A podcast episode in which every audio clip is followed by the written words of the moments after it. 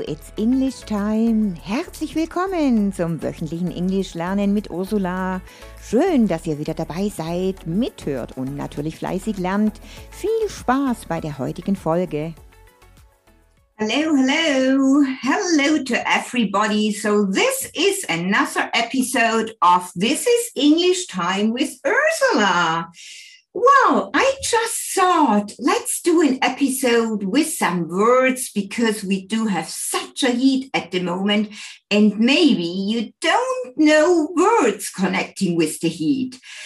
Well, so we really do have dog days of a summer. Dog days of a summer. I think you can imagine the meaning in German. Das sind Hundstage. So, fast gleich wie im Deutschen. Also Dog Days of a Summer, so Hundstage.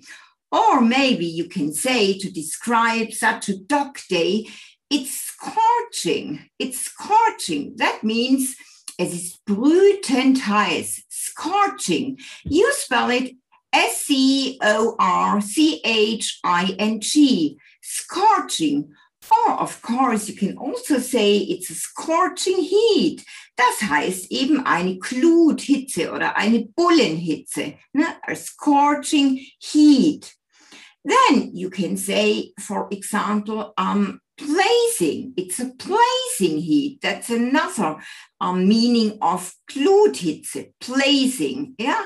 Also, you can translate it with like bright yeah, blazing, B L A Z I N G, a blazing heat.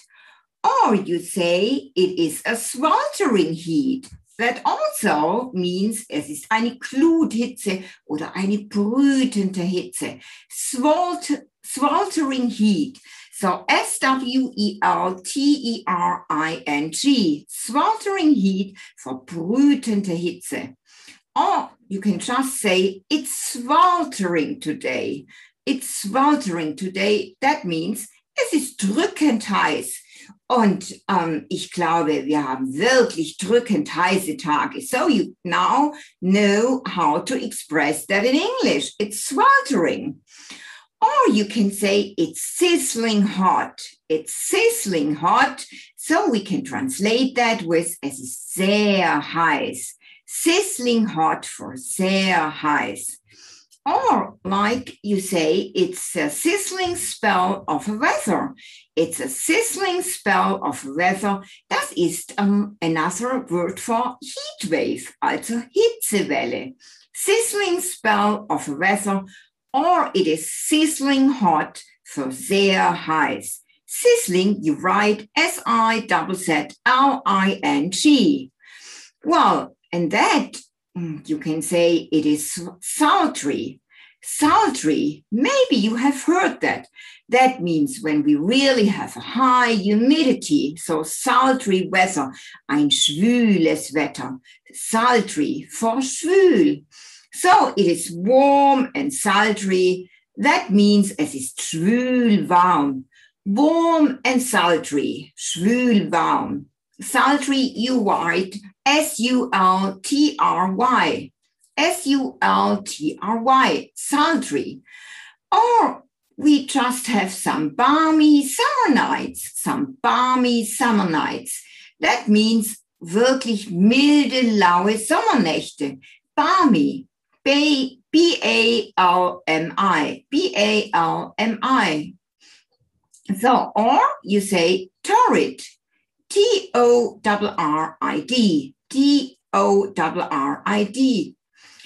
Torrid for glühend heiß, brennend heiß. Or you can say it is a torrid period, so eine Dürreperiode, a torrid period. And also you can say it for it is a torrid zone. A torrid zone, that means we often use it in geography. It is the Tropenzone the torrid zone für Tropenzone. So, well, I think that's enough with words um, connected with heat. Now let's do a bit of grammar. So let's switch the topic to preposition. Let's do over today. So over, I think that's easy, and most of you know when to use over. Over für mehr als. So it's over 5,000 kilometers long. So mehr als 5,000 Kilometer lang. Over 5,000 kilometers long.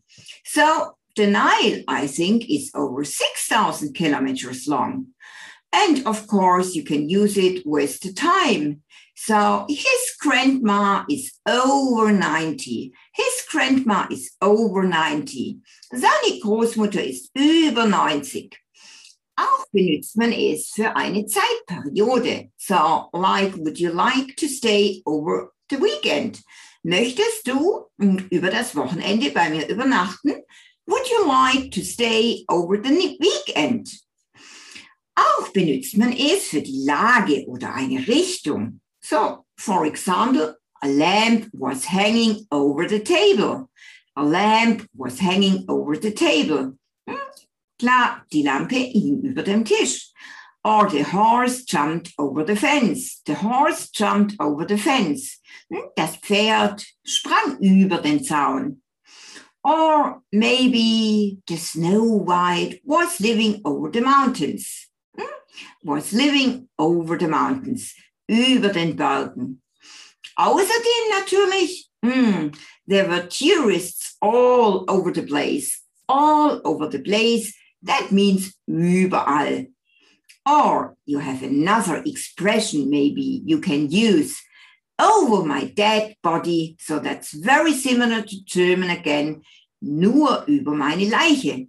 Over my dead body. Nur über meine Leiche.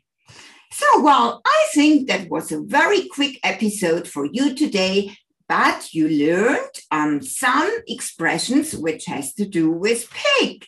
So, like, of course, you can also say, well, you sweat like a pig.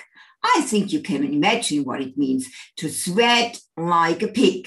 So remember, you learned it's scorching or it's sweltering or it's a blazing heat, or it's a sweltering heat, or it's sizzling hot for es ist sehr heiß.